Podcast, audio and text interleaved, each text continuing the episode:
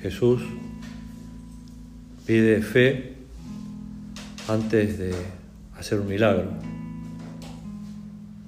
O se apoya en la fe de quienes trasladan o el paralítico que lo meten por el techo de la casa. O directamente, aunque no pida fe, si tiene fe, esa fe el Señor la percibe por los efectos, ¿no? El caso de la hemorroísa, que había gastado tanto en médicos y no lograba curarse, 12 años. Y entre las enseñanzas que vos, Señor, les quisiste transmitir y queremos también que nosotros creérnoslo, que todo es posible para el que cree. Y queremos decirte, como te decían los apóstoles, como te decían tus discípulos, como te decían los que iban a recibir un milagro, los que confiaban. Creo, Señor, pero ayuda mi incredulidad.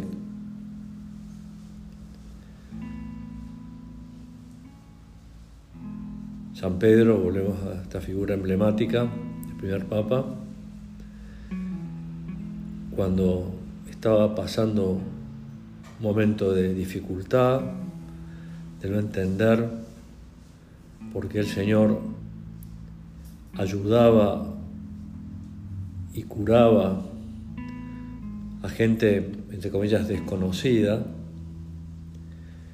pero ellos concretamente él, estaba pasando una situación familiar compleja y decía, no puede ser que a nosotros no nos ayude, ¿no? Entonces, si bien seguía de cerca al Señor y, y no dudaba de su divinidad, decía, pienso yo, ¿no? O sea que es un Dios cercano para los demás, pero un Dios no tan cercano para nosotros, ¿no?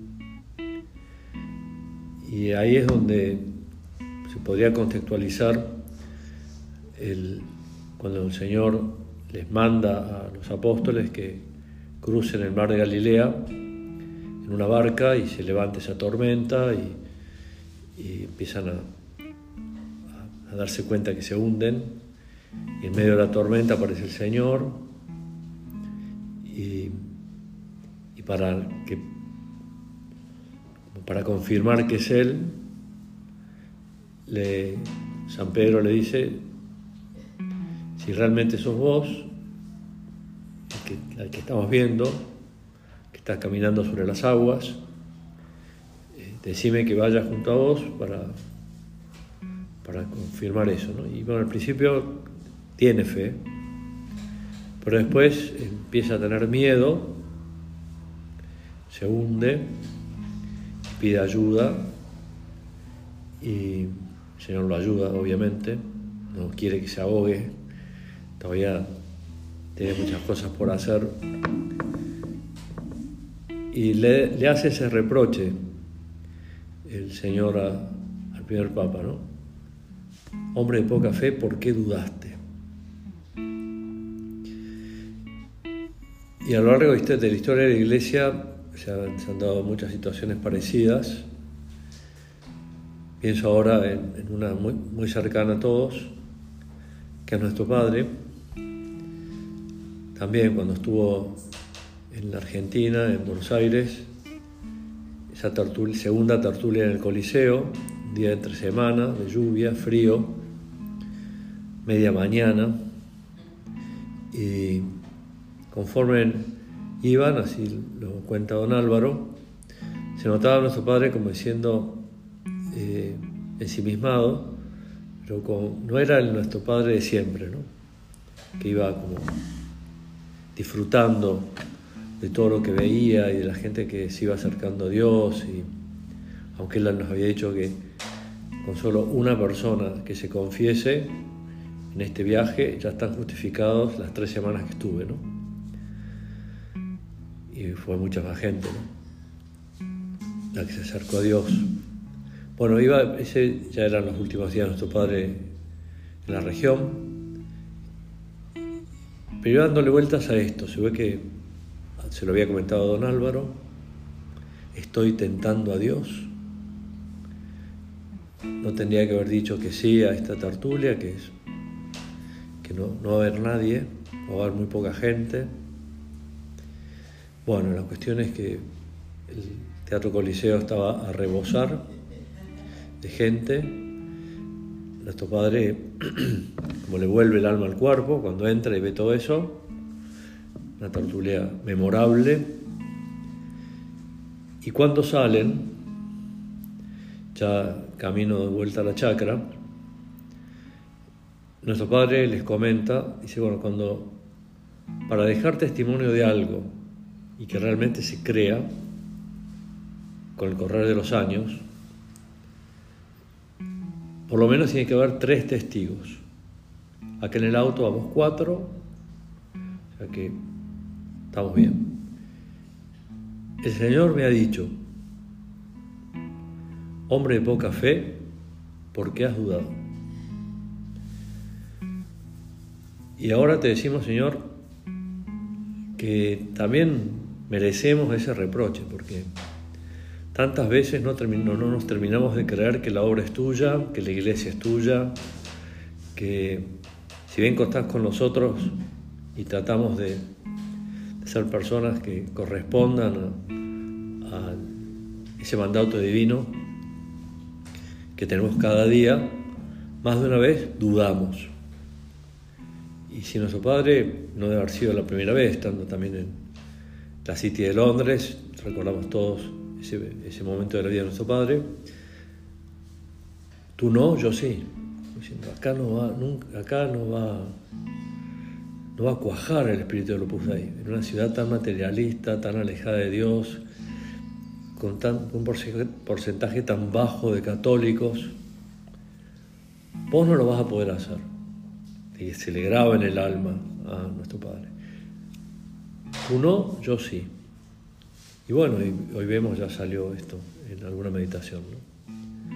Y hoy es una realidad como en tantos otros países, ¿no? en tantas otras regiones. En la historia de la Iglesia, el martirio que celebramos hoy. Son San Carlos Luanda, a quien nos encomendamos, y sus 20 compañeros mártires, a quienes nos encomendamos más, porque no sabemos cuáles son los nombres, bueno, se podrían averiguar, pero no se los menciona. También sería larguísima la oración y todo eso, ¿no? Y con él, pero bueno, que ayudaron tanto en la evangelización de Uganda, África, y hoy, en la gran reserva espiritual, así lo ven muchos, eh, de África, perdón, de la iglesia es África. Y no hace falta ir a África para darse cuenta, que donde están los seminarios llenos, pero cuando fui para Roma hace dos años, pasé por Aralar, después estuve en Camabianca, y claro, ¿y qué se veía? En el oratorio, en las tertulias, una marea negra. un montón de africanos, montón de africanos. No, los conté ni pregunté cuántos eran, pero se veía mucho. Te cruzabas con africanos a cada rato. Y era para dar gracias a Dios, para dar gracias a Dios. Y creyeron en Jesús como los apóstoles, hay que también echarle flores a los apóstoles para que nos ayuden, ¿no? Ellos, ellos también creyeron y por eso pudieron hacer milagros y por eso pudieron continuar con la iglesia y después de pasar esos momentos de zozobra y de miedo, eh, ¿qué hubiera pasado, me pregunto yo, eh, si este joven que estudiaba en la Universidad Nacional Economía, que estaba buscando el camino para década del 70, para encauzar sus anhelos, sus ideales, sus sueños de superación personal y de libertad, en un clima de cerrada dictadura que contribuía en gran medida a truncar esos sueños y a contaminar de mucho pesimismo el ambiente. Si los que estaban entonces, Padre Ramón, Padre Fernando, Padre Luis, que era sacerdote, alguno más, numerario, y dice, bueno, mira, si ese es el clima, nosotros no podemos hacer nada, no, te vamos a ayudar. Eh, vení por acá, te vamos a, formate, encontrar a Cristo y vas a ver que esa revolución que vos querés armar, la vas a armar, pero no solo, tú no, yo sí, con Cristo. Por ese entonces, y de a quien me estoy refiriendo es al, al cardenal Alberto Martínez, que entre paréntesis anoche me escribió que el miércoles había estado con el padre Luis, que lo, estaba lúcido y lo reconoció perfectamente. Le dijo, bueno, a ver si cuando vez que salga volvemos a jugar al tenis, o sea que está con, todas las luces. Y rezaron una de María, tuvieron un ratito, estuvo un ratito. Yo le escribí por las dudas que no supiera. No me dice, no, te agradezco, pero ya sabía y estuve con él. Bueno,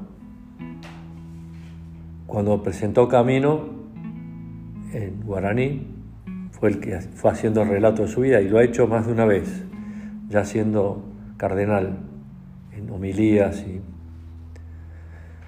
el encuentro con la obra de Dios fue decisivo para mí para dar un norte a esos ideales.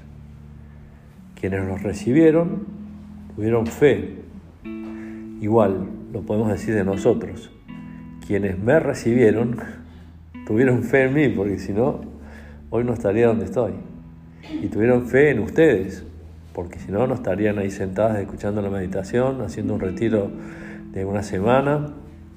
Estaríamos en cualquier otro lugar. Estamos muy a gusto, Señor. ¿Qué es lo que le impactó fuertemente cuando conoció el corazón de la casa? Palabras textuales, el oratorio. Que era muy sencillo, como fue sencillo todos los oratorios de todos los comienzos. Pero estabas vos, Señor, el mismo que estás acá y que estás en las iglesias más lindas del mundo y en las capillas más pobres del mundo sos vos, sos vos el que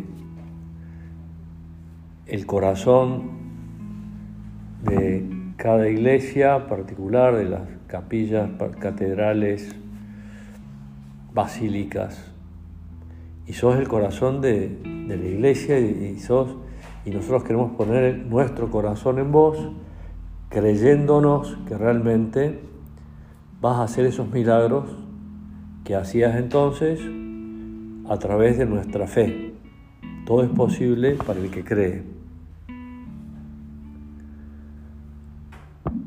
Qué paciencia tuvieron conmigo. Volvemos a la paciencia, virtud muy importante. Yo me sentí muy bien en ese no sé qué inexplicable de un clima tan lindo. Y allí yo recuerdo de rodillas y sumido en oración que me sentía particularmente tomado por Dios, quien me ofrecía su refugio. Y ante esa presencia de rodillas, por la gracia de Dios, y con fruto también de un proceso, se doblaron mis resistencias a aceptar más a Jesús como verbo encarnado, a la iglesia misma, por tanto tendría sus dudas, y a seguir soñando a lo grande con vos, Señor. Bueno, hoy está donde está, ¿no? Y te damos gracias una vez más, Señor. Y así tanto, ¿no? O sea, los milagros se siguen repitiendo, se siguen dando, se, siguen como el Señor sigue contando con esa fe nuestra. Y a veces se demoran las cosas y tenemos que venir acá al oratorio desde donde estamos y sacarle tarjeta roja a Dios, que lo va, a entender, eh, y decirle, ¿qué me vas a dar cuando me pedís esto? ¿Qué me vas a dar cuando se demora tanto esto? ¿Qué me, vas a dar cuando? Y ahí pone lo que hoy por hoy te cuesta y no entendés y te das cuenta que eh, no sabes cuándo va a hacerse una realidad. Seguir, seguir, seguir, con la misma fe con que tuvo nuestro padre, que tuvieron don Álvaro, don Javier, ahora el padre. El padre estuvo ayer con el Papa, con el Padre Mariano, y comenta en el mensaje, ya lo habrás leído, tuvimos oportunidad de contarle algunas iniciativas apostólicas que impulsan personas de la obra junto a muchas otras en diversos países para procurar transmitir el anuncio del Evangelio y servir a mucha gente. Y uno dice, bueno, pero yo estoy donde estoy, y yo a veces como soy distraída no me entero de lo que pasa a mi alrededor. Bueno, agarra noticias y ahí te vas a enterar. Una de las cosas que les dijeron cuando venían en el año 62 los primeros, nuestro padre les dijo, cuando tengan un momento de así de, no les dijo depresión, pero de como decir, bueno, esto no va a salir, agarren crónica y lean cómo las cosas están saliendo en otros lugares. Y alégrense con ellos. Y nuestro padre, que sabía perfectamente qué es lo que estaba diciendo y a quiénes se lo estaba diciendo, les dijo, lógicamente en estas publicaciones internas, que ahora cada vez son menos internas, porque la página web es tremendamente difusiva y está al alcance de todos. En las publicaciones internas hay muchas cosas que no se cuentan, pero tampoco podemos transformar las publicaciones internas en un paño de lágrimas y que las estrujamos y salen lágrimas. Sí, en todas partes hay problemas, pero en todas partes hay fruto, en todas partes hay milagros. Dios es el de siempre.